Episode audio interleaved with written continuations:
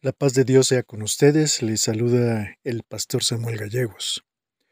Hoy les invito a reflexionar sobre Proverbios 4:23, que dice, Sobre toda cosa guardada, guarda tu corazón, porque de él mana la vida.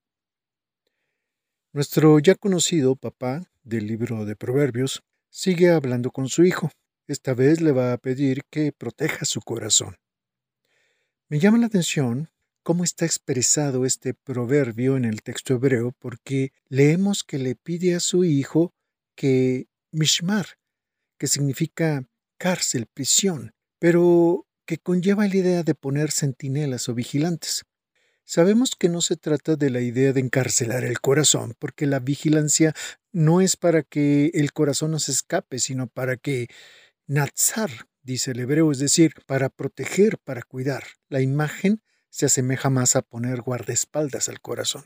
La otra idea que me parece interesante del hebreo es que dice que del corazón totzot. Eso significa que fluyen manantiales. En este caso habla de manantiales de vida y la palabra vida, hayá, en el hebreo está en plural. Con eso este idioma da la idea de abundancia de vida. La metáfora no puede ser más sugestiva porque hace ver al corazón como un manantial de agua viva y abundante tan valiosa que hay que custodiarla para que no le pase nada malo. Hoy podríamos decirle a nuestros hijos e hijas, pónganle guardaespaldas a su corazón porque la abundancia de la vida plena fluye de él. Es importante recordar que en la Biblia la palabra corazón no se refiere solo al órgano físico, se usa como metáfora de lo más importante y central de la vida de una persona, de los sentimientos, deseos, pero sobre todo es el lugar de la voluntad y del razonamiento, lo que hoy en día le atribuimos al cerebro y a la mente. Entonces, a lo que hay que ponerle guardaespaldas es a lo que se siente, a lo que se desea, a lo que se razona, a lo que hacemos por voluntad propia. Dicho de otra manera, lo que pide este padre de Proverbios a su hijo es que proteja sus sentimientos, que cuide sus deseos, que custodie sus pensamientos, que resguarde sus decisiones.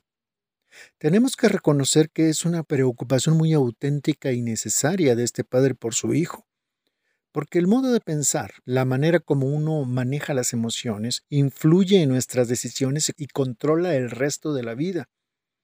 Dice un dicho, dime qué piensas y te diré quién eres y la vida que vives. Lo que pensamos dice mucho acerca de quiénes somos y de cómo encaramos la vida. Y no importa cuánto digamos que creemos en Dios, tenemos pensamientos positivos, negativos, buenos o malos, que controlan nuestras actitudes y nuestra percepción del mundo, y eso incide directamente en nuestras acciones.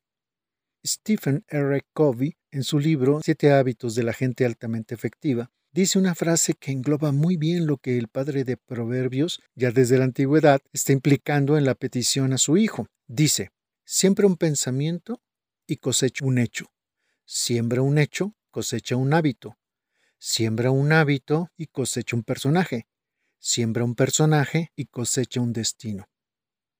Este capítulo 4 de Proverbios está lleno de pensamientos con los que tenemos que llenar el corazón, los sentimientos, los pensamientos, para tomar buenas decisiones y crear destino, porque toda decisión pasa por nuestro pensamiento y nuestros pensamientos conducen a actitudes, las actitudes conducen a acciones, las acciones conducen a logros. Todo comienza con la vida del corazón, o como diríamos hoy, del pensamiento. Lo que logremos y seamos en la vida va a ser el total de la suma de cada uno de nuestros pensamientos y acciones. Cuando la sabiduría de Dios está en el corazón, significa que la sabiduría de Dios está en los pensamientos, en las actitudes, en los sentimientos, en los razonamientos, en las creencias. Si la sabiduría de Dios está ahí, entonces pensamos bien, vivimos bien, creemos bien y hacemos lo correcto. Cuando la sabiduría de Dios está ausente, entonces pensamos mal, hacemos mal, vivimos mal creemos mal y dejamos entrar cualquier tipo de pensamiento dañino y destructivo. Pero, ¿cómo proteger el corazón? Al corazón, si bien lo protege Dios, toda la responsabilidad de su protección recae en el dueño del corazón. Es la persona misma quien debe encargarse de protegerlo. ¿Pero cómo? El capítulo 4 de Proverbios tiene algunos consejos. Dice que hay que hacerle caso a lo que enseñan los padres. Hay que entender que los padres hablan desde el amor por los hijos y no por molestarlos. Hay que buscar cómo adquirir una mejor vida interior, un mejor manejo de emociones, una mejor espiritualidad, una mejor relación con Dios. Incluso hay que tener disciplina para hacer esto y hacerlo como una de las cosas más importantes en nuestro modo de vivir. Hay que evitar juntarse con gente dañina de modo radical y sobre todo no dejarse manipular, ni caer en los modos de pensar de la gente que hace daño, porque este tipo de gente siempre termina mal. Hay que valorar, de verdad, que la buena voluntad, los valores humanos y espirituales son como una luz que hace que uno camine con más seguridad en el camino de la vida y hacen bien al mundo. Eso nos da una visión de futuro equilibrada, porque nos permite saber que lo que pensamos hoy, lo que valoramos hoy, lo que sentimos hoy, lo que decidimos hoy, lo que hacemos hoy, va escribiendo nuestro destino.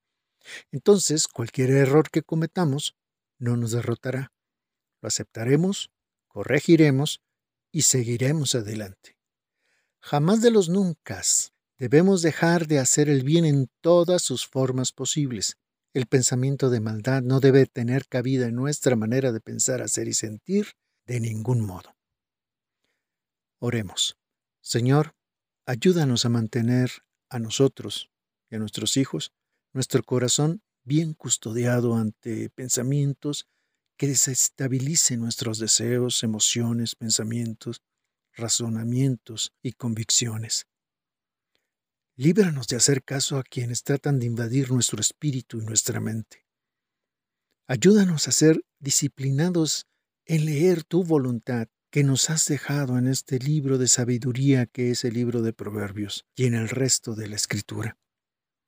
Llénanos del modo de pensar, hacer y sentir de Jesús, para que también sanemos nuestras vidas, enderecemos nuestros caminos, sanemos nuestras emociones, restauremos nuestra alegría y santifiquemos nuestros deseos. Que nunca dejemos de hacer el bien como Jesús nunca dejó de hacerlo. En su poder oramos. Amén.